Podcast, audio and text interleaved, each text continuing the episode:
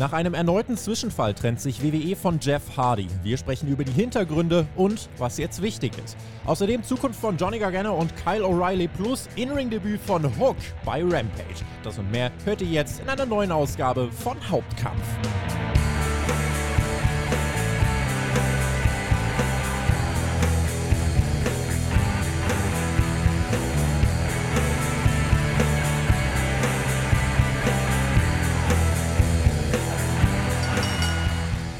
Eine weitere fantastische Wrestling-Woche liegt hinter uns, die hatte aber bei weitem nicht nur Licht, sondern aus Schattenseiten. Wir wollen drüber reden. Hier bei Hauptkampf, eurem Wrestling Talk vom Spotfight Wrestling Podcast. Ich bin Tobi und habe mir heute jemanden eingeladen, mit dem ich wirklich schon länger in Kontakt bin. Jemanden, ja, den ich auch wirklich als Wrestling-Veteran beschreiben darf. Er beobachtet das Geschehen im Ring seit mittlerweile gut 30 Jahren. Freunde, dieser Mann schaut länger Wrestling als ich lebe. Er war siebenmal bei WrestleMania, hat mehrere große UFC-Shows mitgenommen, unter anderem UFC 200 in Las Vegas, war beim Live-Debüt von Rampage dabei und und wird uns heute hier seine Meinung liefern zu euren Top-Themen der Woche. Ich freue mich sehr auf Thorsten Ernst. Herzlich willkommen. Hallo Tobias, vielen Dank für die nette Einführung. Oh Mann, hey, Veteran, da fühlt man sich ja gleich richtig alt. Aber es ist zumindest heute mein Podcast-Debüt. Von daher ist es dann auch zwar trotz dem Alter heute auch nochmal etwas Jungfräuliches dabei. Und bin ich auf jeden Fall etwas aufgeregt und gespannt, aber freue mich riesig, dass es geklappt hat, wie du gesagt hast. Wir waren ja schon ein bisschen länger im Austausch und jetzt hat es endlich diese Woche geklappt und es liegt eine aufregende Wrestling-Woche hinter uns mit sicherlich ein paar spannende Themen, über die wir uns jetzt unterhalten können. Ganz genau so sieht's aus. Guck mal, du bist jetzt quasi schon gestartet wie ein Veteran. Ich habe gedacht, ich frage dich jetzt mal noch so ein bisschen was, aber nö, du legst ja einfach tatsächlich los, als wär's, als wär's äh, Daily Business für dich. Du hast ja aber, äh, was Podcasts angeht, insofern schon Erfahrung. Also du warst selber noch nie wirklich Teil davon, aber äh, auch seit vielen, vielen Jahren hörst du ja auch schon gerade in den englischsprachigen Podcasts bist du ja gut dabei, ne? Ja, auf jeden Fall. Also verfolgt natürlich ähm, das Wrestling-Business auf alle möglichen Kanäle und heutzutage ist ja da Podcast, YouTube und so weiter ein wichtiges Medium.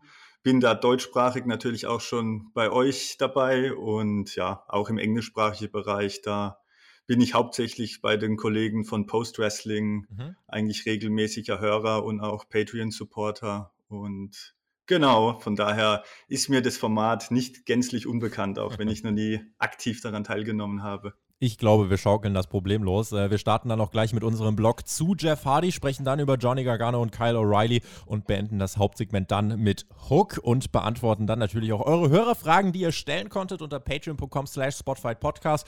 Da kann man äh, auch an den Themenvotings mit teilnehmen und abstimmen. Also wer da mitwirken will, der ist schon für drei Euro im Monat mit dabei.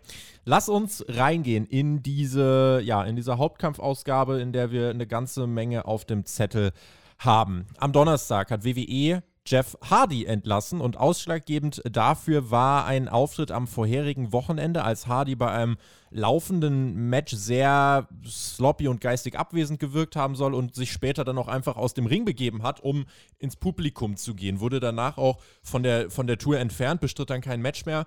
Und diesen Donnerstag ähm, folgte dann, wie gesagt, die offizielle Entlassung.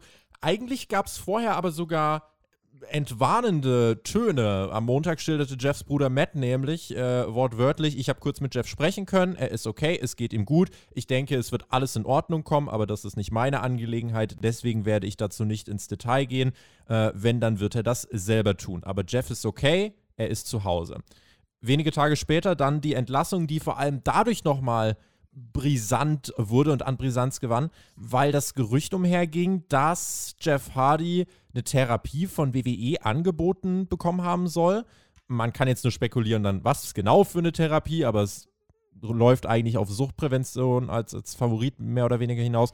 Macht WWE ja öfter, wenn es solche Zwischenfälle gibt, also das kann man der Company nicht vorwerfen. Aber Hardy soll diese Therapiehilfe abgelehnt haben und dann hat WWE gesagt, okay, dann bist du entlassen. Wie überraschend kam das jetzt für dich und was, was war deine erste Reaktion? Einmal, als du vielleicht vom Zwischenfall letztes Wochenende gehört hast und dann jetzt von der Entlassung am Donnerstag.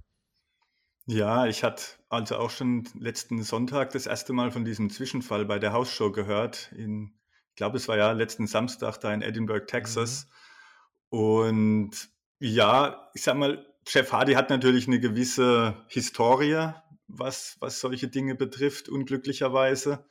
Und von daher hat es mich jetzt nicht komplett umgehauen.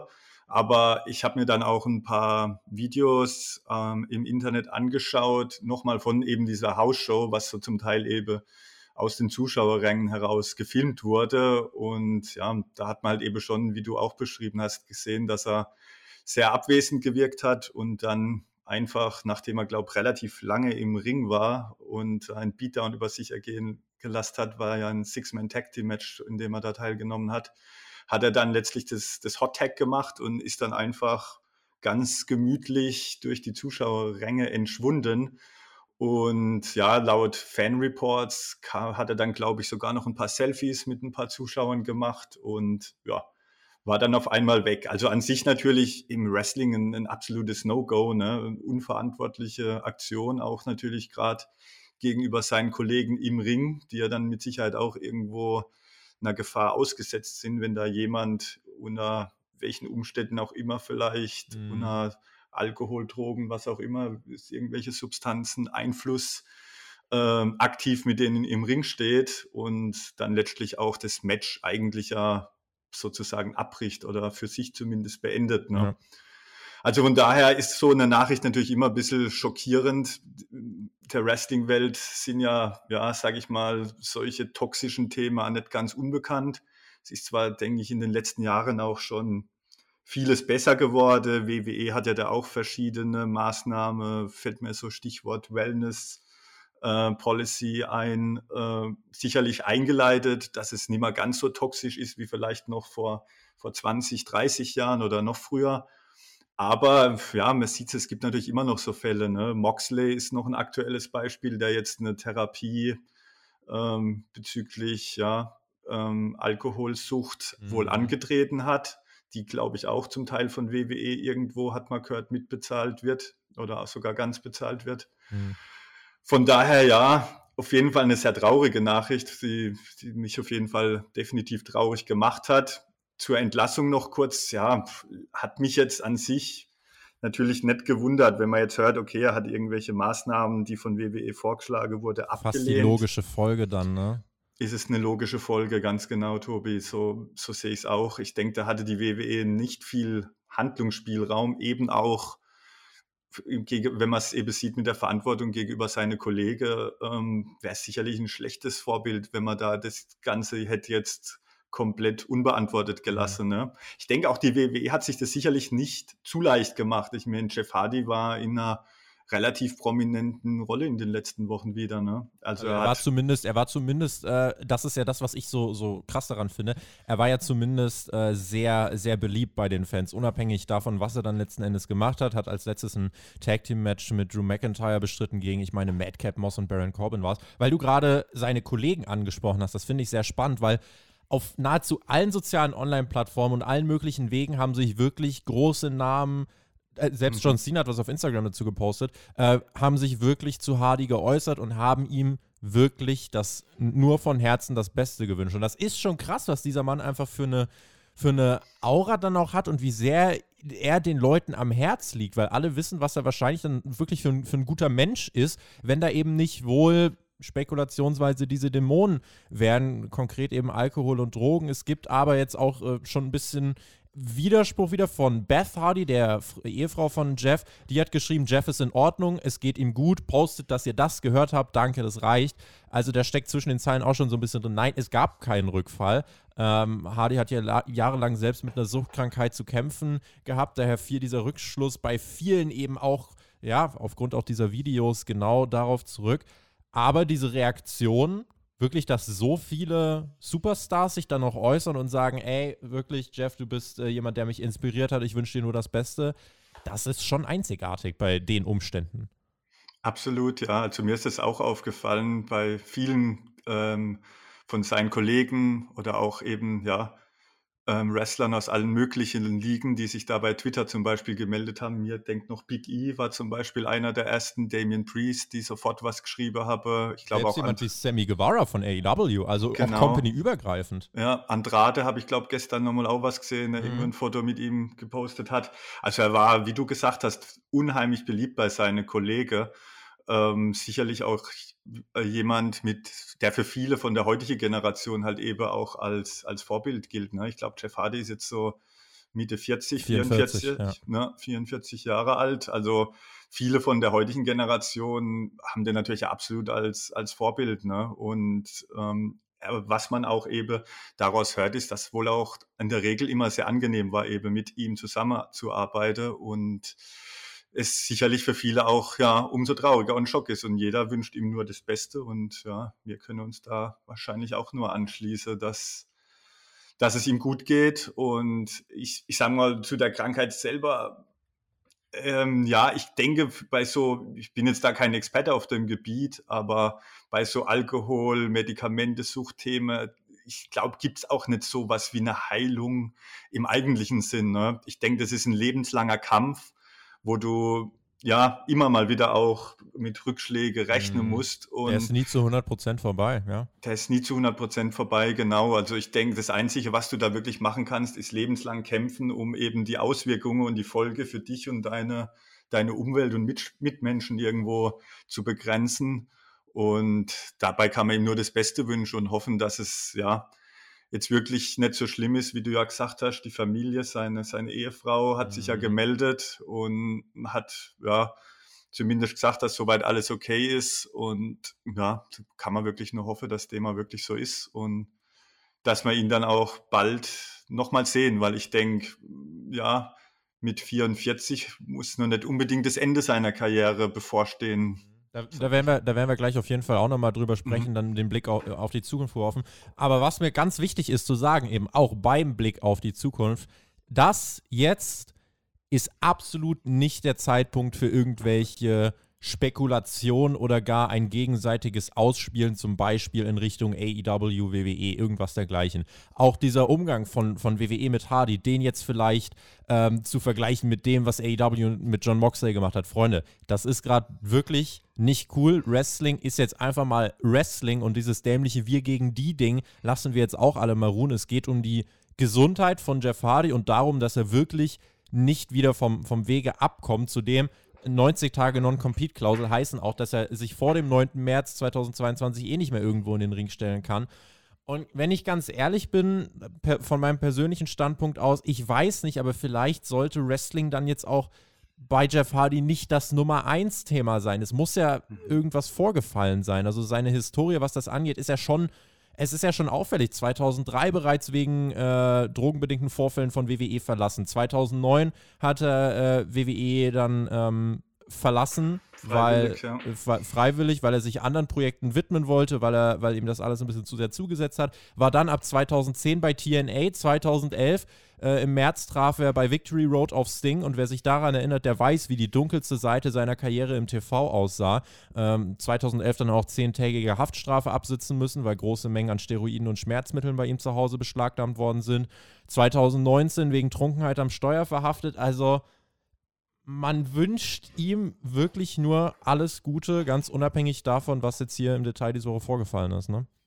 Ganz genau, da kann ich mich nur anschließen. Also, wie wir es ja schon gesagt haben, er kämpft ja schon sein Leben lang im Prinzip mit diesen Problemen. Wurde 2003, wie du gesagt hast, auch schon mal im Prinzip unter ähnliche Umstände entlassen. Auch damals hieß es, dass er wohl erste ja, Therapie- oder Reha-Maßnahme abgelehnt hat und dann eben entlassen wurde. Und ja, was du auch noch gesagt hast bezüglich, ähm, dass er vielleicht auch einfach mal das Thema Wrestling ein bisschen hinten anstellen kann äh, oder sollte.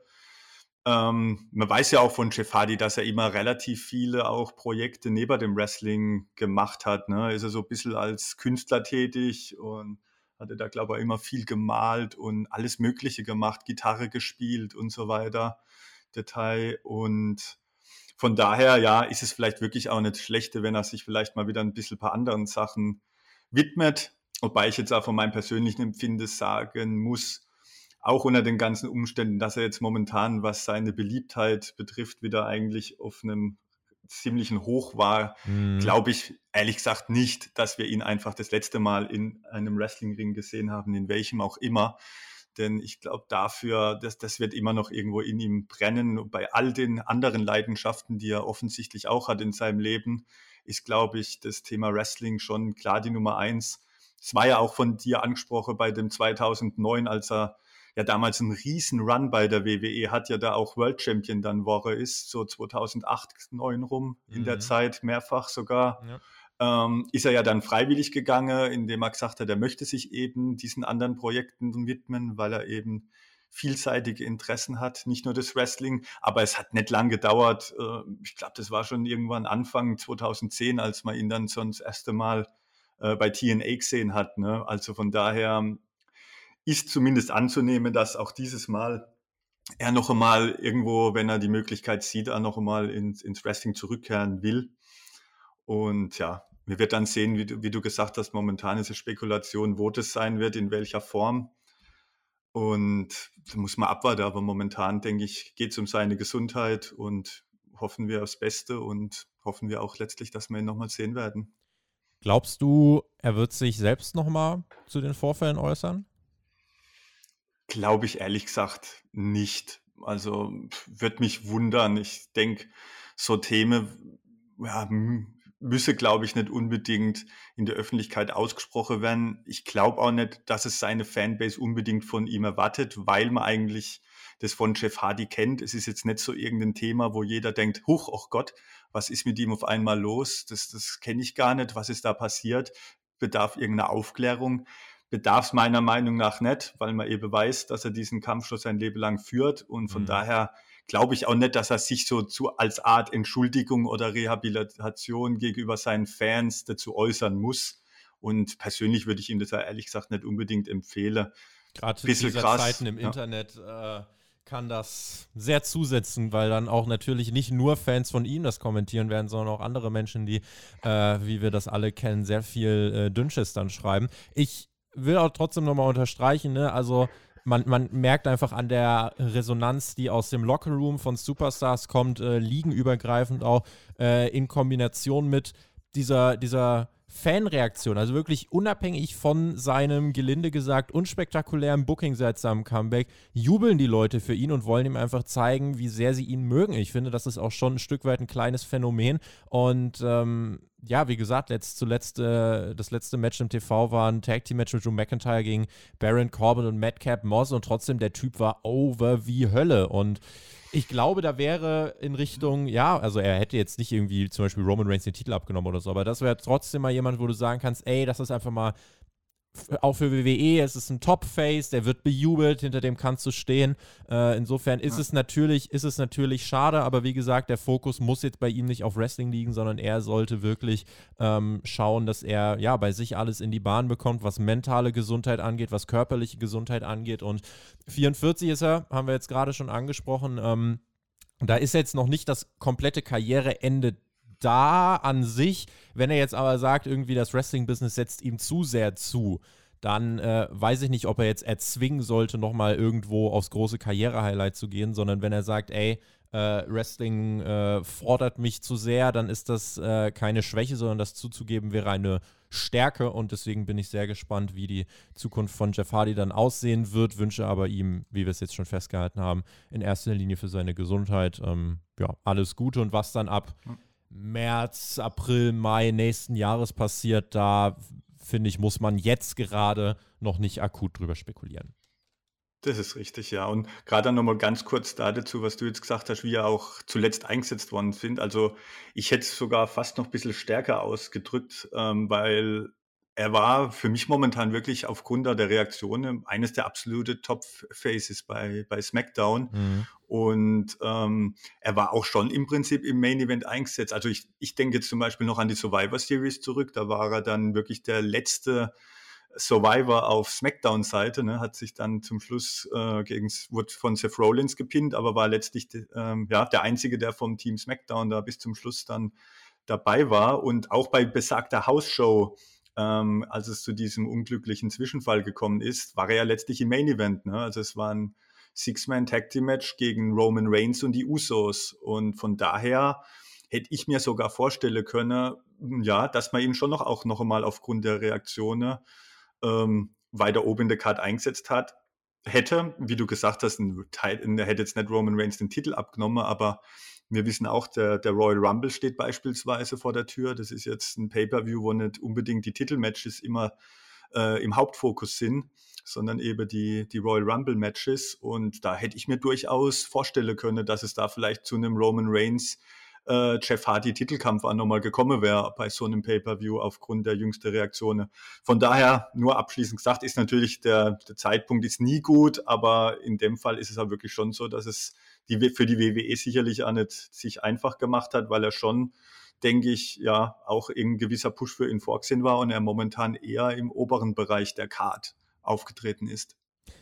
Also WWE und Jeff Hardy, da heißt es Abschied bei Johnny Gargano und Kyle O'Reilly deutet, äh, ja, deutete auch alles äh, so ein bisschen in Richtung Abschied. So hundertprozentig klar war es dann aber, fand ich doch nicht. Bei, bei beiden liefen die Verträge zum 10. Dezember aus. Das ist unser zweiter Block, über die beiden wollen wir sprechen.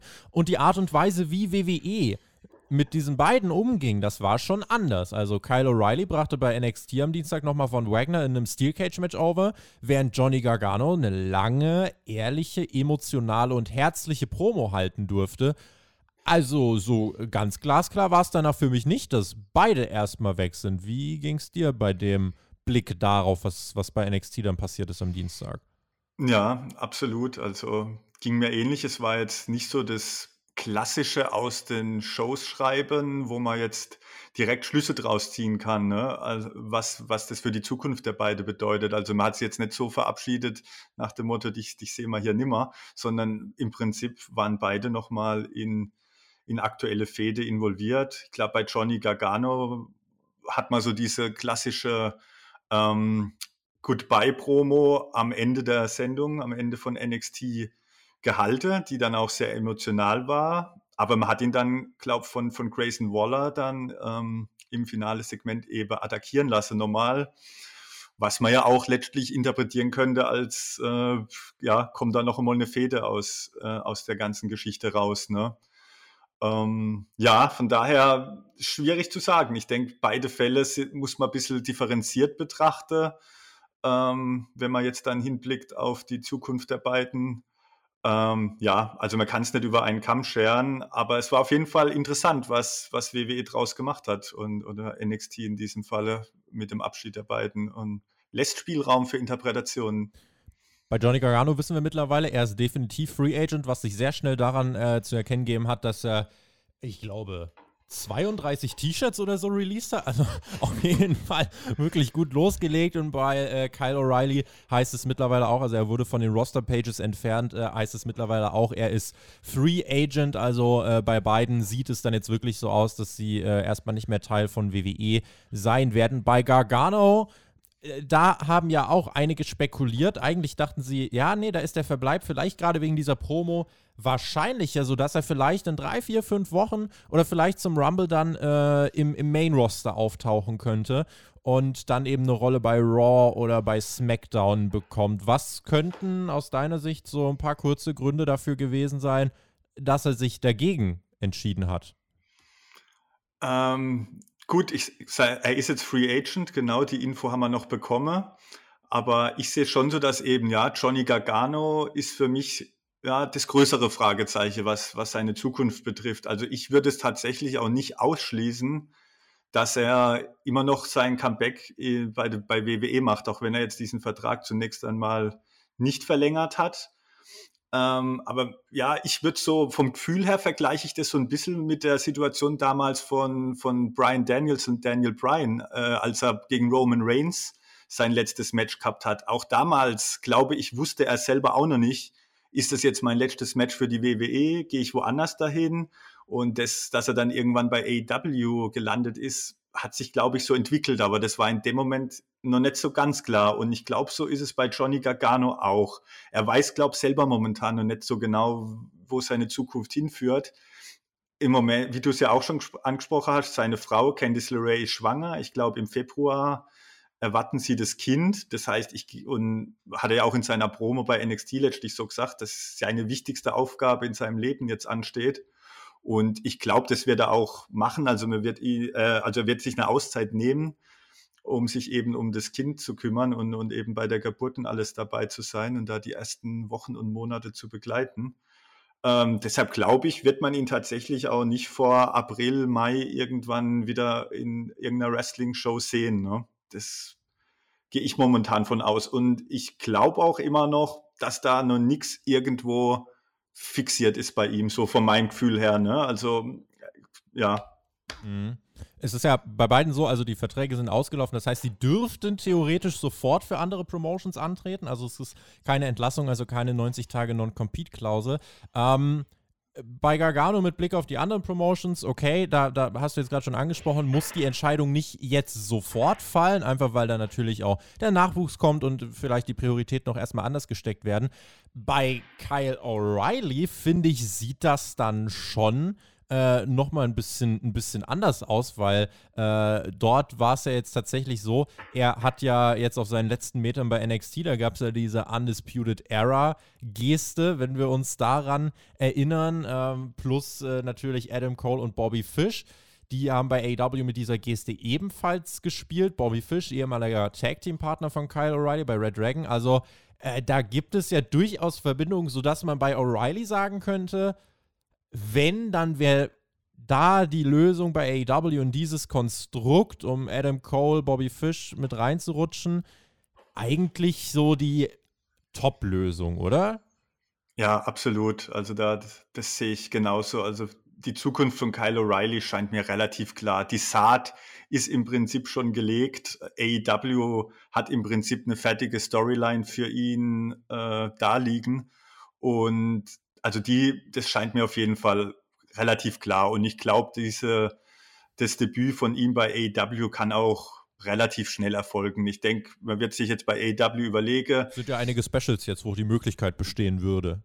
Richtig, da stehen jetzt einige Special-Shows an und man wird sich jetzt gucken, wie, wie treibt man diese Story voran, wie kann man sie auch vorantreiben. Vielleicht hängt es auch noch ein bisschen von Kenny Omega ab, wann er wieder einsatzfähig ist, mit welcher Geschwindigkeit man da auf so eine mögliche Undisputed Era gegen Elite Storyline äh, letztlich da das mit Vollgas verfolgen kann. Ne? Das wird vielleicht auch erst im Laufe des nächsten Jahres richtig möglich sein, aber nichtsdestotrotz kann man diese Geschichte ja auch relativ lang erzählen. Ne?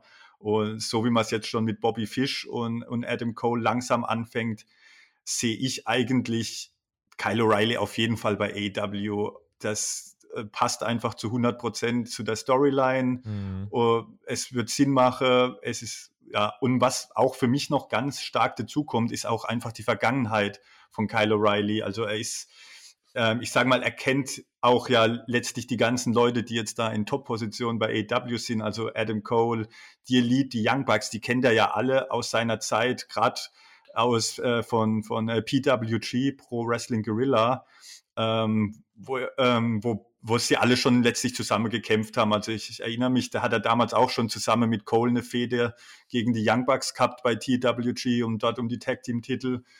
Und ähm, ja, die kennen sich alle, die sind alles super befreundet, die haben miteinander gearbeitet und die sind sicherlich auch, wo sie in getrennten Ligen waren, trotzdem immer noch in ständigem Austausch und privat irgendwo ähm, ja, befreundet einfach und ständig ja im kreativen Austausch. Also Kyle O'Reilly ist für mich eigentlich klar, da gibt es keine andere Möglichkeit. So von meinem Gefühl erscheint die Zukunft da vorgezeichnet. Mhm. Er wird mhm. zu seinen Freunden gehen und, und wie gesagt, die Storyline und alles ist da. Also ja ich glaube auch, dass es ziemlich schnell erfolgt. Also das kann im Prinzip bei Winter is Coming nächste Woche schon passieren. Ja. Das, das will ich nicht ausschließen. Oder man hat ja, wie du auch schon gesagt hast, genug Specials in den nächsten Wochen und Monaten. Ähm, aber das ist für mich eine reine Frage der Zeit. Aber es wird eher früher wie später passieren. Da wird es jetzt bei ihm auch nicht so sein, dass er dann der alleinige Topstar ist, sondern er funktioniert am besten dann eben in dieser, in dieser Stable-Konstellation, die wir äh, erläutert haben. Zu Gargano würde ich gerne noch eins sagen. Ich glaube, Gargano ist an sich natürlich ein, ein, eine, eine lukrative Lösung und für ihn kann ich mir vorstellen, dass AW auch sehr weit oben bei den Optionen angesiedelt. Also klar, und vor allem der Vorteil ist, äh, selbst wenn er sagt, nee, ich will ein bisschen auch in den Indies unterwegs sein, bei AEW hätte er ja die Freiheit. Also er könnte trotzdem bei Game Changer Wrestling vielleicht sogar New Japan antreten. Also mhm. für Gargano wäre AEW eine Top-Lösung. Die Frage ist, ob für AEW auch Gargano eine Top-Lösung ist. Und jetzt vorsichtig, ja, der Mann ist großartig, charismatisch, lieben wir, alles gut, aber Beispiel Malachi Black. Der hat auch Charisma, den finden wir auch cool. Der geht gerade ein bisschen sehr unter. Ja, vielleicht gründet er zu Beginn des nächsten Jahres ein neues Stable mit Leuten, denen er was ins Gesicht gesprüht hat. Aber nach einem guten Einstieg kann, denke ich, keiner so wirklich bestreiten, dass er dann erstmal ein ordentliches Loch äh, hatte, mit dem er nach dieser Cody-Niederlage kämpfen musste. Und das hat seinem Charakter schon, glaube ich, bei einigen geschadet. Und da muss man sich schon fragen, ist bei AW dann wirklich noch Platz für so einen Johnny Gargano? Es ist natürlich bitter, weil natürlich äh, ist, er, ist er jemand, der absolut in so einen Spot reinrutschen kann, Fanliebling werden kann und den alle mögen.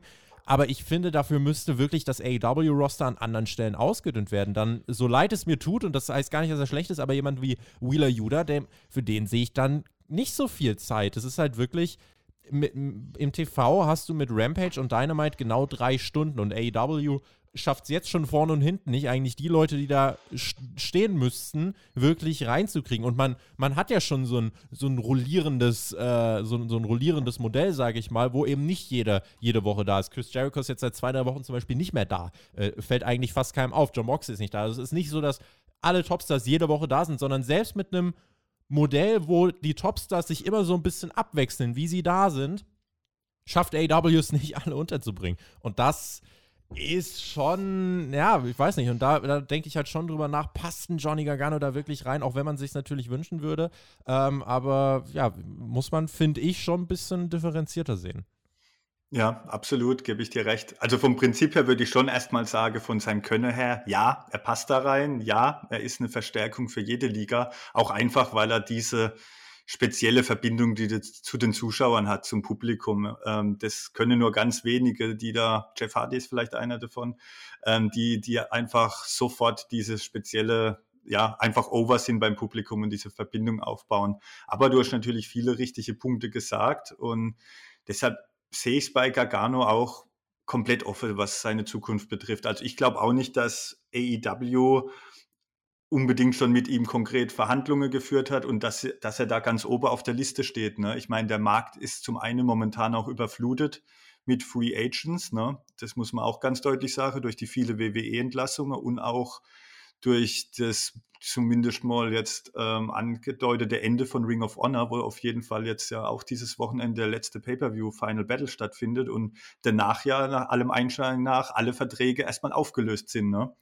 Und dann kommt dann auch nochmal eine Flut an Free Agents rein, sodass ja, Gargano sicherlich jetzt nicht unbedingt für AEW notwendig ist. Und ich, das, was ich ja vorhin schon so angedeutet habe, was halt auch dazu kommt, ich, er gilt ja für viele schon auch so ein bisschen als der WWE-Guy eher, weil er hat jetzt nicht so diesen Hintergrund, dass er schon die Young Bucks, Kenny Omega ähm, und ja, so die, diese einfach die mittlerweile die Pfeiler von AEW und oder aus dem dieses Projekt hervorgegangen ist, mit denen hat er eigentlich nie Berührung gehabt. Meines Wissens war er eigentlich immer nur äh, in den Independent Ligen in Ohio unterwegs und, und ist dann irgendwann bei NXT gelandet und hat aber eigentlich so bei den Ring of Honor Pro Wrestling Guerrilla, wo, wo eben so eher die AEW-Leute hergekommen sind, hat er eigentlich nie Berührungspunkte großartig mit gehabt und wird deshalb auch nicht unbedingt Supporter, will ich damit nur sagen, aus dem Roster heraus ähm, habe, wo jetzt äh, zehn Leute vielleicht zum Tony Khan die Tür einrennen und sage, hier, hol den Johnny Gargano rein, das ist ein super Kumpel von uns und, und den braucht man. Ne? Das gibt's bei ihm nicht. Und ich glaube, er hängt auch an, er ist das Herz und die Seele, hat man immer gesagt, von NXT. Und ich glaube, er hängt auch schon ein bisschen an, an der WWE. Und deshalb sehe ich das wirklich komplett offen, was, was seine Zukunft betrifft. Vielleicht äh, das noch kurz zum Abschluss äh, dieses Blogs. Also schreibt uns natürlich gerne auch, wo seht ihr die besten Chancen für O'Reilly und Gargano. Irgendwie finde ich es nämlich sehr spannend, auch jetzt zu sehen, dass so diese ganze Riege der Indie-Stars, die man von 2013 bis roundabout 2018 verpflichtet hat, die eigentlich so WWE A-typisch war, ähm, die hat man verpflichtet und jetzt machen die sich alle Stück für Stück wieder aus dem Staub. Also ein Cole, ein O'Reilly, ein Gargano, vielleicht bald ein Kevin Owens, ein Sami Zayn, jemand wie Puck ist nicht mehr da, Andrade ist nicht mehr da. Also viele der Champions des goldenen NXT, die sind ja gar nicht mehr in der Company. Sprich, das äh, vielleicht äh, dafür auch nochmal, dass zwischen eben dieser Vorstellung von Triple H beispielsweise und von Vince McMahon im Main Roster, dass da einfach eine zu große Lücke klafft und dass das vielleicht dann gar nicht mehr zu umgehen war, weil es war ja relativ schnell klar, dass eben nur eine kleine Auswahl der in NXT aufgebauten Stars wirklich im Main-Roster dann auch eine große Rolle spielen kann. Ja, also ich denke, diese, sage ich jetzt mal, NXT-Veterane, die jetzt da ähm, unter Triple H's Regie jahrelang fantastische Shows, unglaubliche Takeovers abgeliefert haben, die sind jetzt einfach alle in dieser schwierigen Situation zu sagen, okay, NXT ist jetzt was ganz anderes, nicht nur die Farben sind anders, sondern WWE will einfach was anderes draus machen. Die sagen, okay, das ist jetzt wirklich wieder nur reine Talentförderung. Wir sind jetzt hier nicht dafür da, tolle Shows abzuliefern, um irgendein Indie-Publikum äh, zu begeistern, sondern wir wollen daraus Leute, ähm, die eher dem Main-Roster-Geschmack entsprechen, mhm. hochziehen. Mhm. Ne? Ja. Und für ein Gargano oder auch die von dir angesprochene, wo jetzt die Company schon verlassen haben, auch ein Tommaso Ciampa gehört da noch dazu, ist jetzt halt die Frage, okay, will ich, ich habe sicherlich noch einen Platz, aber eigentlich ist mein Platz bei NXT nur noch der Veteran, der den Jungen hilft, ordentliche Matches abzuliefern. So wie jetzt bei einem Wargames, dass man einfach die Veteranen hat, die diese jungen Talente ähm, irgendwo hochziehen mhm. und, und, die, und denen den Sprung ins Main Roster zu machen. Aber äh, es hieß ja auch, WWE will da eher jetzt auch, was das Alter bedingt, ähm, auf die jungen Leute setzen. Also so jeder Fan ab der 30, 40 wird es da schwer haben, von NXT hochzukommen. Und ja, die Leute müssen sich einfach fragen, okay, gebe ich mich zufrieden mit diesem Spot? Einfach, äh, ja, der Helfer für die, für die Jungen zu sein und vielleicht doch irgendwann mal äh, im Main Roster zu landen. Aber die Wahrscheinlichkeit ist nicht mehr so groß, wie sie vielleicht vorher war oder die Erwartung. Und ja, das macht das ganze Thema auf jeden Fall interessant. Und deshalb, mhm. klar, laufen da natürlich auch viele Leute momentan bei NXT davon, die sagen, nee, da sehe ich nicht mehr meine Zukunft. Und ja, wird spannend auf jeden Fall zu sein, wenn weitere Verträge spätestens auslaufen. Wir kommen zu Block 3. Gerüchten zufolge habe ich darauf sehr hingefiebert. Ich habe, ähm, wie das äh, jeder, jeder äh, Wrestling-Fan heute Nacht natürlich gemacht hat, Rampage geschaut und habe das Debüt von Hook gesehen. Wir sind hier natürlich bei Hauptkampf, das heißt, äh, wir sind in einem journalistisch etwas anspruchsvolleren Format, sodass ich heute nicht hier alles vollbrüllen werde. Wer das sehen möchte, darf gerne die Dynamite Review hören, auch vom, vom Donnerstag. äh, ne, wir werden das tatsächlich jetzt auch mal äh, ein Stück weit auch mit dem neutralen Auge wirklich äh, beobachten. Ich muss sagen, ich bin natürlich immer noch Fanatiker, aber äh, trotzdem interessiert mich dann auch gerade deine Meinung. Hook, Rampage. In drei Minuten und 20 Sekunden besiegt er Fuego del Sol grundsätzlich, bevor wir jetzt gleich wirklich mal das Ding äh, durchgehen von Entrance äh, über Performance im Ring bis generelle Ausstrahlung, mhm. ähm, die, die Reaktion, die dieser junge Mann da bekommen hat, das ist schon durchaus, auch wenn du jetzt die Klicks auf YouTube und so weiter anschaust, ähm, das ist ja schon irgendwie ein kleiner Hype, oder? Ich meine, ich kann jetzt nicht der Einzige sein, bin ich auch nicht, wenn ich dann eben mich dann äh, im Netz so umschaue. Wie, wie, nimmst, wie nimmst du diese ganze äh, ja, Euphorie um, um, um Hook wahr aus deiner Position? Ja, also ist auf jeden Fall sehr spannend zu beobachten. Also ich selber war jetzt kein Hooker der ersten Stunde. Also mir, ich bin ja jetzt normal keiner, der unbedingt immer da auf den Seiten im Internet ist, wo es rein um so Memes und oder Reddit oder das so, irgendwo bin ich eigentlich auch nicht zugange, wo dieser Kult entstanden ist, wohl. Aber ich habe es natürlich mitbekommen, ne, dass da äh, ziemlich brodelt und, und da ein gewisser Kult um, um die Person Hook entstanden ist, die, die dann auch an mir letztlich nicht vorbeigegangen ist. Und ja, es ist, ja, keine Ahnung, also schwer zu sagen, wie das Ganze entstanden ist. Persönlich glaube ich, dass es bei vielen am Anfang so ein bisschen vielleicht auch ein gewisses Sarkasmus dabei war und ein bisschen vielleicht auch ein Lustigmache, was aber mittlerweile in echtes Interesse sich gewandelt hat, weil einfach man hat es so lange auf die Spitze getrieben, bis man irgendwann gedacht hat, er ist jetzt wirklich interessant. Jetzt bin ich wirklich mal gespannt, was hat der Junge wirklich drauf, wenn wir ihn mal im Ring sehen. Und mhm. entsprechend war das dann jetzt bei, bei Rampage auch wirklich ein, ein von vielen Wrestling-Beobachtern, nicht nur von denen, die jetzt da am Anfang auf diesem Hook-Train aufgesprungen sind, ein, ein sehr groß erwartetes ähm, Debüt, ja. Mhm. Und also so ging es mir letztlich auch. Ich war, war gespannt. Lass uns, lass uns das jetzt mal durchgehen. Ich werde ganz, ganz viele Sachen jetzt noch zwischendurch sagen, äh, um, um das Ganze wirklich auch mal auf den Punkt zu bringen. Ähm, angefangen wirklich mal von vorne beim Entrance. Action Bronson als äh, Theme-Song, The Chairman's Intent. Ich bin ja jetzt echt kein bekennender Rap-Fanatiker, aber dieser Titan-Tron mit der simplen und unmissverständlichen Aufschrift Hook dieser Song, sein halb desinteressierter, halb überheblicher Gang zum Ring, so das als erster Eindruck, kam, also das passt ja zu seiner bisherigen Art und Weise. Das war ja schon ein stimmiges Gesamtpaket, oder? Absolut, ja. Also da, da bin ich bei dir. Ich, ich fand das Debüt mal generell gesagt richtig gelungen. Also da ist ganz viel gut und richtig gelaufen und ja, schon der Entrance, wie du sagst. Also ich meine, es hat ja schon mal viel zu sagen. Ich, ich bin jetzt auch kein Rap-Fan und hätte jetzt auch nicht Action Bronson gekannt, aber es ist ja mal auf jeden Fall, was man mal festhalten muss, ein lizenzierter Theme-Song und nicht irgendwas dahergeklimpert ist.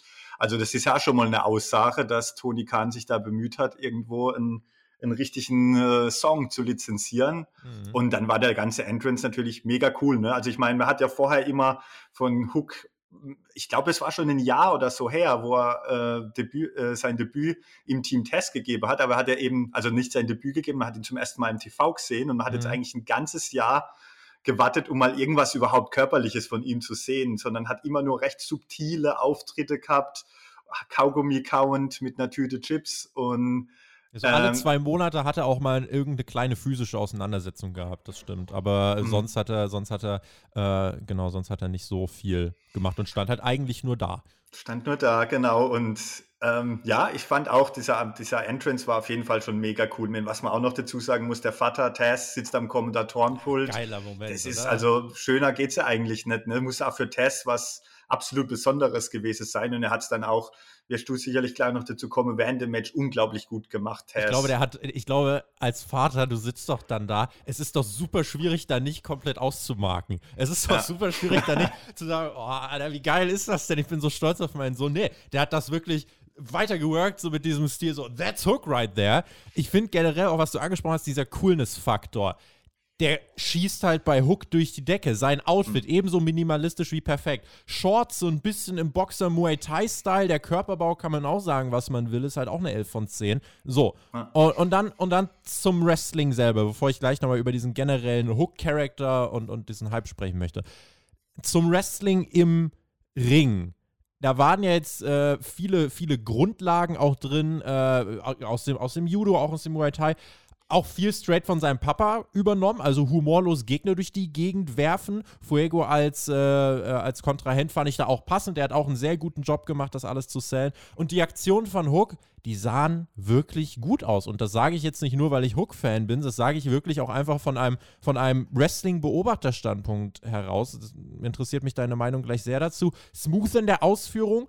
Er wirkte nicht so, als hätte er sich unsicher gefühlt. Zellen musste er nicht so viel, das sah aber auch okay aus. Und vor allem diese, diese Intensität, wie er seine Schläge ausgepackt hat. Das ist so auch eine, eine erfrischende, ein erfrischender Impuls bei AW, weil das gibt es so in diesem Paket noch nicht. Also Miro kommt da vielleicht am ehesten ran, der ist aber insgesamt noch ein bisschen methodischer. Hook, der post jetzt zweimal zwischendurch und wird äh, sonst oder wirft sonst einfach seine, seine Gegner durch die Gegend. Und das i-Tüpfelchen, der Finisher von ihm ist die Taz Mission. Also besser kann das eigentlich auch nicht sein. Passt wie die Faust aufs Auge. Aber auch, also auch wenn ich mal meine rosarote Hookbrille wirklich ablege, bei diesem Debüt hat wirklich ein Zahnrad ins nächste gegriffen. Die Reaktion, also wenn tausende Leute in New York deinen Namen chanten, hast du scheinbar auch irgendwas richtig gemacht. Und mal wirklich dieses Meme und so weiter beiseite geschoben. Ich finde, das war ein extrem vielversprechendes und stimmiges Debüt von Hook und der Mann ist erst 22. Also, wer weiß, wo der in fünf Jahren steht. Also, für mich ist es ein Stück weit auch can't miss, weil hier einfach diese, diese Ausstrahlung, einige, ähm, ich glaube, John Alba, äh, Wrestling-Journalist von ESPN, äh, der, der hat zum Beispiel geschrieben, der Typ hat zwischenzeitlich einfach gewirkt wie ein unbesiegter MMA-Fighter, der jetzt mal ein bisschen Wrestling nebenbei macht. Und ich finde, das, das kommt schon hin. Also die Art und Weise, wie Hook gewirkt hat, wie believable es war, wie authentisch es war, ich war, also ich war auch hellauf begeistert und auch abseits der Hype-Bubble, muss man ja sagen, hat dieses Debüt sehr viele positive Reaktionen gezogen und die Leute wirklich in einem, ja, herausragenden Maße überrascht, finde ich. Absolut, also da zähle ich mich auch dazu. Wie gesagt, ich war jetzt vorher nicht unbedingt auf der absolute Hooker und habe dem jetzt Wochen und Monate lang entgegengefiebert, aber bei diesem Debüt hat einfach wirklich alles gepasst. Also das war, wie er zum Ring gekommen ist mit dieser ja, einfach Coolness, bisschen diese Lustlosigkeit eigentlich mit Kaugummi kauend und dann aber wirklich im Ring eine absolute Kampfsportmaschine. Ne? Also du hast gesagt, vieles aus dem Judo, Jiu-Jitsu ist einiges dabei, das Grappling, dann auch immer Ah, also da habe ich echt Gänsehaut zum Teil gekriegt, mit Tess dann eben noch als, als Kommentator dazu. Das ja. ist so großartig und Tess hat dann auch die ganzen Moves von ihm, diese Jiu-Jitsu-Throws, also lass sie mich bitte nicht wiederholen. Ich habe keine Ahnung, wie man das alles ausspricht, aber Tess hat das alles auf den Punkt, hat er das gebracht. Selbst Excalibur war da, glaube ich, überfordert, der sonst normalerweise jeden Move der Welt von jedem Wrestler, der irgendwo mal vor 20 Zuschauern in irgendeiner Garage gekannt hat, nennen kann. Aber da hat wirklich Tess das übernommen und hat äh, da von seinem Sohn das, das, ganze Match mega gut gecallt, jeden Move super auch vom, als Kommentator rübergebracht. Und ja, die Publikumsreaktion, es war einfach perfekt. Ne? Ich meine, jemand wie Fuego del Sol ist ausgebuht worden. Wahrscheinlich wäre jeder ausgebuht worden, außer vielleicht MJF, aber äh, dadurch, dass es ja in Long Island war. Aber ähm, ja, ähm, also die Publikumsreaktion, die haben zwischenzeitlich, glaube ich, sogar gerufen, Hook is gonna kill you. Yeah. Also was, was will man mehr erwarten? Ne? Und, und so ist er auch aufgedreht. Also vom In-Ring her war das top. Was ich natürlich auch noch nicht komplett unerwähnt lasse, muss in so einem Fall immer, wenn man es aus dem Wrestler, wrestlerischen Standpunkt betrachtet, dass natürlich auch mit Fuego del Sol der optimale Gegner dafür ausgesucht worden ist. Ne? Es Absolut. ist ein es ist ein leichter Gegner, diese ganzen tollen Würfe, die Sublessen, die er gezeigt hat das kannst du natürlich auch mit jemand wie Fuego del Sol, kann die alles super mitgehen, kann die super verkaufen, den kannst, der ist leicht, äh, sehr beweglich, den kannst du natürlich auch im Ring entsprechend gut bewege und, und da kann Hook auch dann einfach mal wirklich bei diesem Tornado DDT kann er halt auch einfach mal sagen, okay, ich halte dich jetzt auch einfach in der Luft und das ist einfach so ein simpler, aber effektiver Spot, ne? Absolut, genau.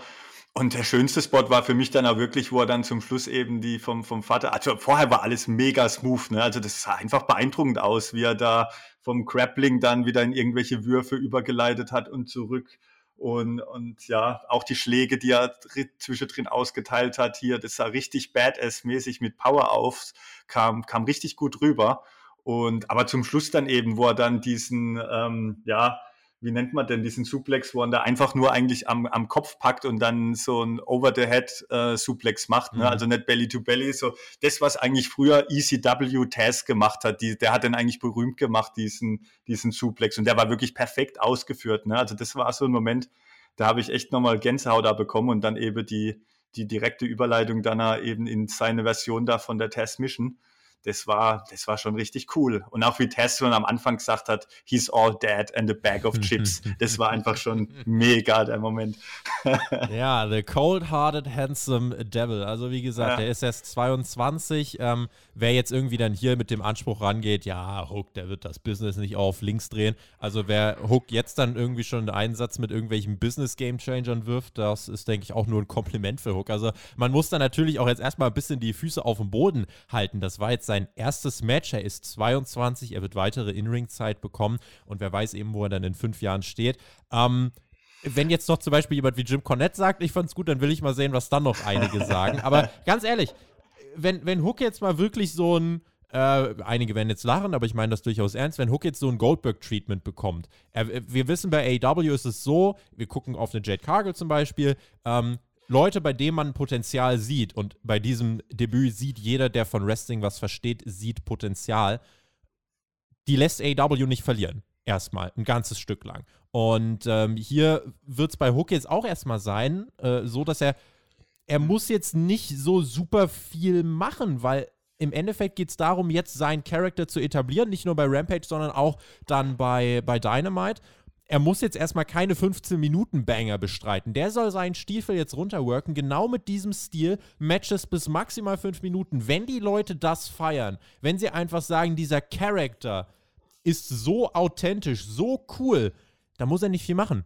Dann muss er wirklich einfach nur in 5 Minuten seine Matches gewinnen. Und wir, mit einem Blick auf die Wrestling-Historie sehen wir, dass ein Charakter allein da schon wirklich dich durch die Decke bringen kann. Wenn du dann im Ring einfach noch sag mal, fünf, sechs Sachen hast, die du wirklich sehr gut kannst, dann genügt das schon. Bei Goldberg haben wir gesehen, er konnte nicht mal, nicht mal fünf Sachen im Ring gut. Und es hat trotzdem gereicht.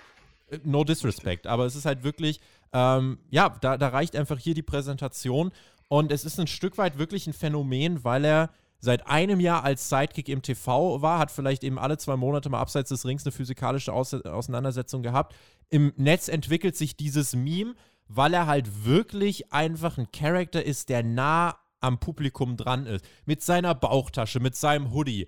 Das ist einfach wirklich, das ist einfach so dieses, ja, so, so sehen äh, junge Menschen halt heutzutage aus. Und dann eben, wie wir es gerade gesagt haben, deswegen ist es, glaube ich, diese so positive Resonanz, weil eben zu seinem Charakter diese, diese ganze Präsentation im Ring passt. Es ist badass.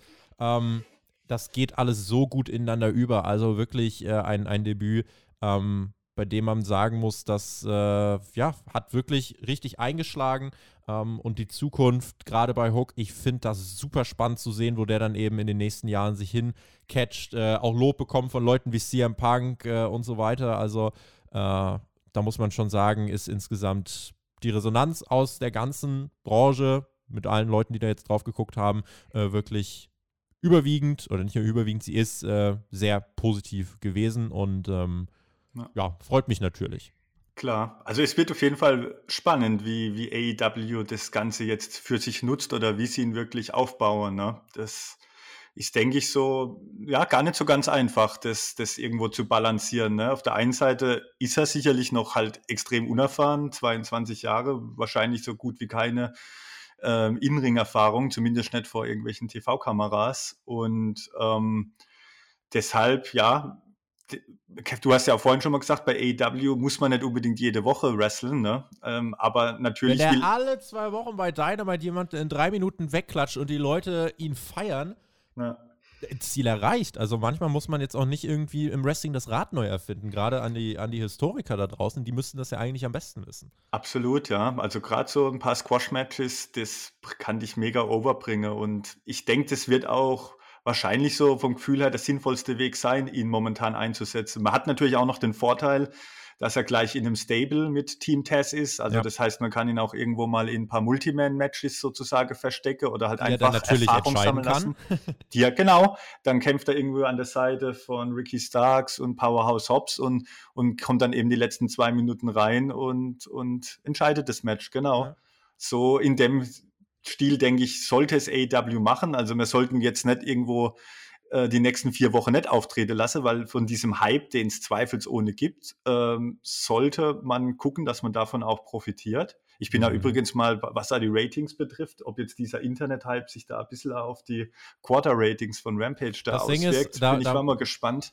Da muss, man, da muss man vielleicht insofern dazu sagen, und nein, das ist keine Ausrede, das sind TV-Logiken. Äh, Gerade junge Menschen, für die das ja irgendwie zugeschnitten ist, sind eher die, die dann äh, das Ganze sich aufzeichnen, beziehungsweise die dann eben mhm. nicht Freitagabend das äh, live schauen. Also Freitagabend äh, im An Anfang 20 machst du eigentlich viel, aber du guckst eigentlich nicht TV, sondern eigentlich bist du unterwegs oder keine Ahnung, äh, triffst dich mit Freunden, was weiß ich. Ähm, insofern äh, das, das vielleicht äh, so als, als kleine, wer jetzt da erwartet, dass es die äh, Ratings auch was weiß ich was sehen wird. Das ist nicht der Fall. Und das ist, glaube ich, auch gar nicht der Anspruch von AW, dass Hook jetzt schon mhm. irgendein Quotendraw wird oder so. Nee, glaube ich nicht. Aber was ich schon dazu sagen wollte, ist ja, das ist ja genau wie du sagst, das Spannende. Die meisten, ich meine, mir Europäer in der Regel sowieso, aber es geht ja in erster Linie um die US-Quoten.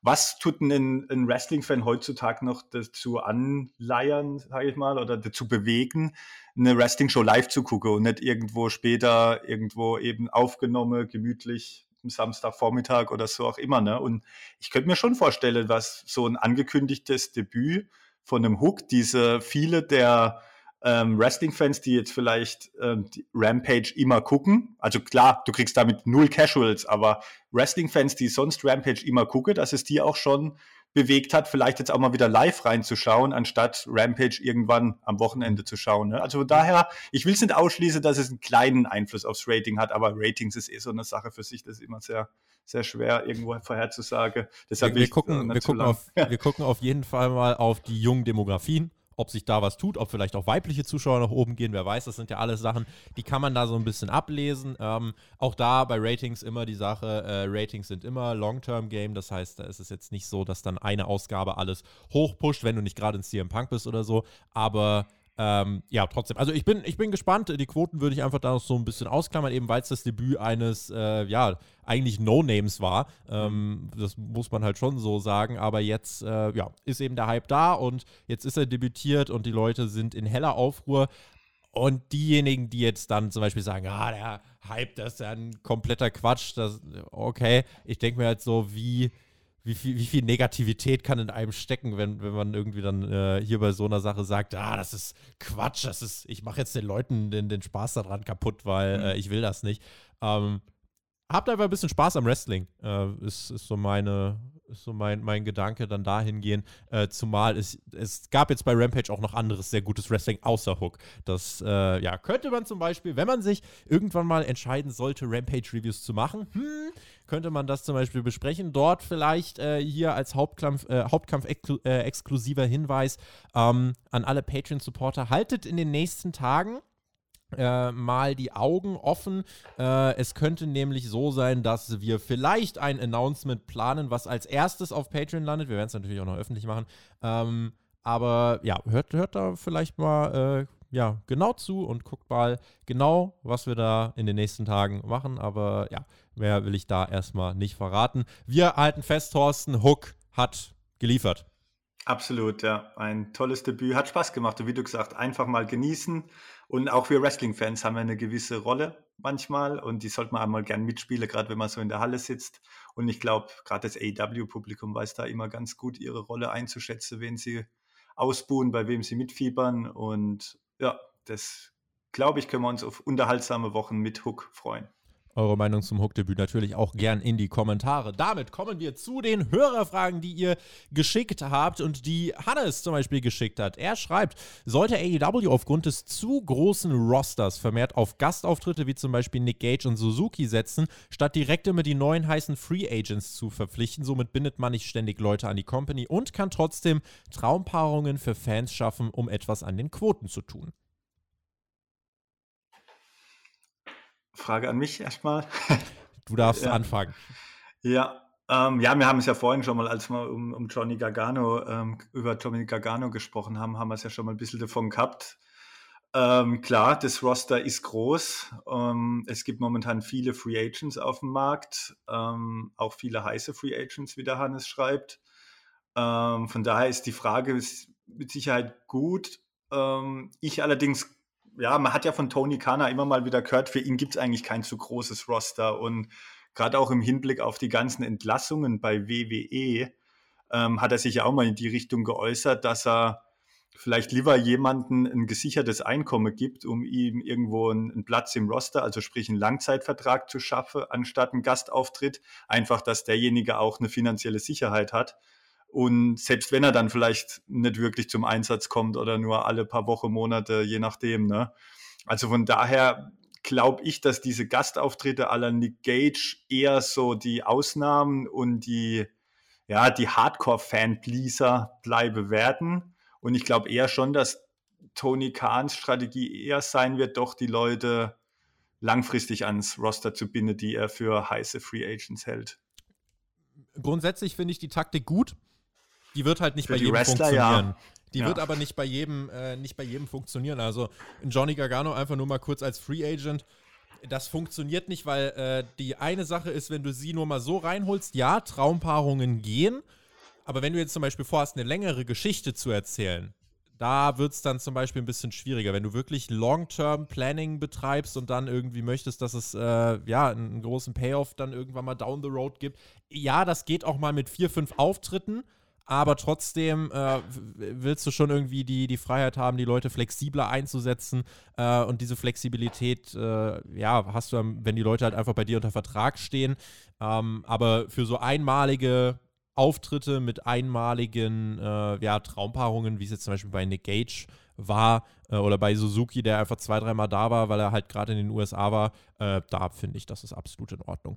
Kevin hat uns geschrieben, erstmal vielen Dank für die ganze Arbeit, die ihr euch macht. Bei der letzten Ausgabe von Dynamite ist mir aufgefallen, dass Jamie Hader offenbar ihre Tattoos am Oberschenkel und am Arm stark überschminkt. Könnte es sein, dass bei einem möglichen Turn gegen unsere allseits beliebte Zahnärztin, ich weiß gar nicht, wovon du redest, dass da ein komplettes Umstyling ansteht? Das ist eine spannende Beobachtung, die ich jetzt so gar nicht mitgekriegt habe. Ja, muss ich auch sagen, da hatte Kevin auch mehr wie ich definitiv gesehen. Also, ob da jetzt irgendwelche Tattoos überschminkt waren, ist mir jetzt bei dem übrigens großartige Match am, am Mittwoch bei Dynamite gegen Riho gar nicht so aufgefallen. Ähm, ja, aber was man auf jeden Fall sagen kann, ist, denke ich, ein, ein Turn ist definitiv möglich. Da ist ja auch schon angedeutet worden. Ja.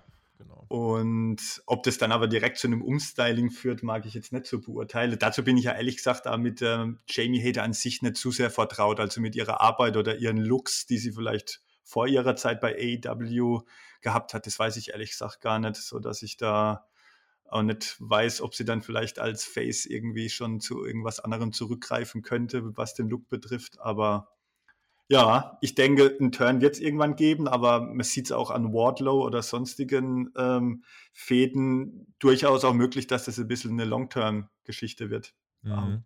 Ja, denke ich auch. Also da äh, warte ich auch mal ab. Ich, also komplettes Umsteigen, das ist jetzt einfach eine große Spekulation. Also Respekt für diese Beobachtung. Wenn das wirklich kommt, können wir alle sagen, Kevin hat es gesagt. Ähm, irgendein Turn wird wahrscheinlich kommen. Äh, was dann aber konkret dann ansteht, das äh, genau warten wir mal ab. Jojo möchte wissen, wie findet ihr Kenny Omega innerhalb und außerhalb des Rings und Heel oder Face, was steht ihm besser? Ich mache es relativ kurz. Kenny Omega finde ich im Ring sensationell, außerhalb des Rings unique und ich finde ihn persönlich in der Face-Rolle tatsächlich ein kleines bisschen besser. Aber er kann alles. Ja, so sehe ich es auch. Letztlich, Kenny Omega ist, denke ich, mittlerweile über jeden Zweifel erhaben. Also ich hab, war nicht immer sofort da, als man gehört hat, da, er liefert hier ständig fünf oder gar sechs Sterne-Matches in Japan ab, da bin ich auch nicht der, wo dann gleich sagt, ja, der ist es. Aber er hat mich mittlerweile auch durch seine Zeit bei AEW überzeugt. Er hat einen tolle Titelrun gehabt, er hat unfassbar gute Matches gehabt, also in-Ring ist er definitiv das Beste vom Besten. Und ja, außerhalb des Rings, also wenn man damit jetzt Promos oder so meint, ähm, ja, manchmal gerade als Heel-Character so ein bisschen over the top, wenn er da manchmal so ein bisschen die Stimme bisschen zu hoch und comichaft macht, ähm, ist sicherlich nicht jedem sein Geschmack, aber ich finde, er macht's gut.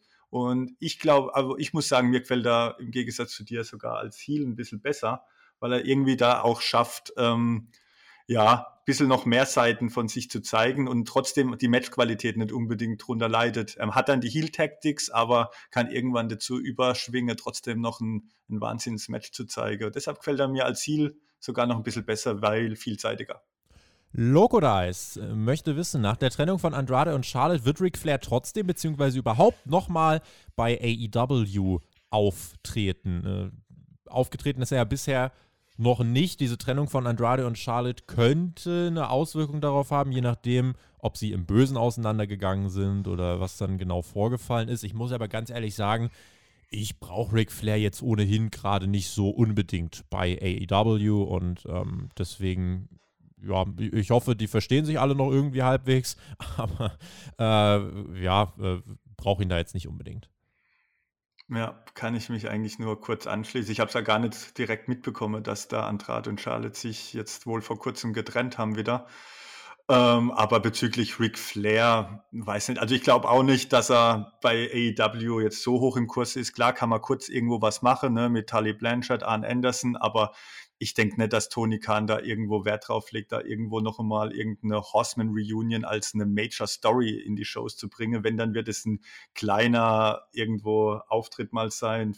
Ähm, ja, so kurz und schmerzlos eher. Ich sehe ihn ah, ehrlich gesagt nicht dauerhaft nochmal ähm, sein. Aber Ric Flair ist definitiv, wenn wir bei Unique sind, auch äh, sehr unique und bei ihm sollte man niemals nie sagen, egal was. Von daher ja, müssen wir abwarten, aber ich sehe ihn jetzt auch nicht unbedingt bei AEW in der jüngeren Zukunft.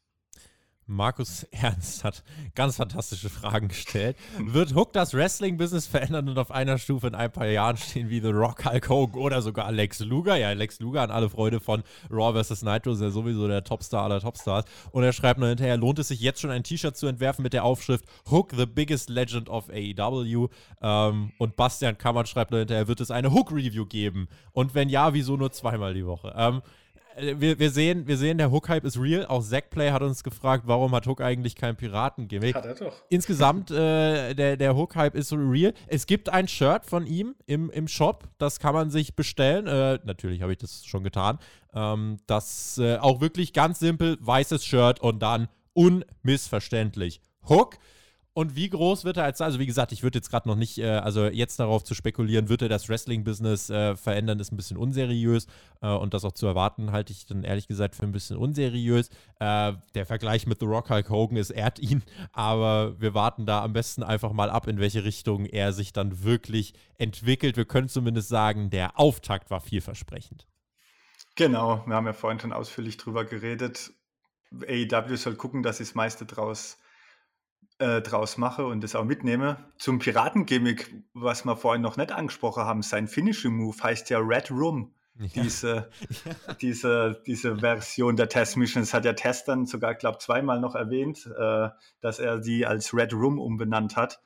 Und ja, roter Rum, keine Ahnung, also zumindest so ein bisschen Piraten was.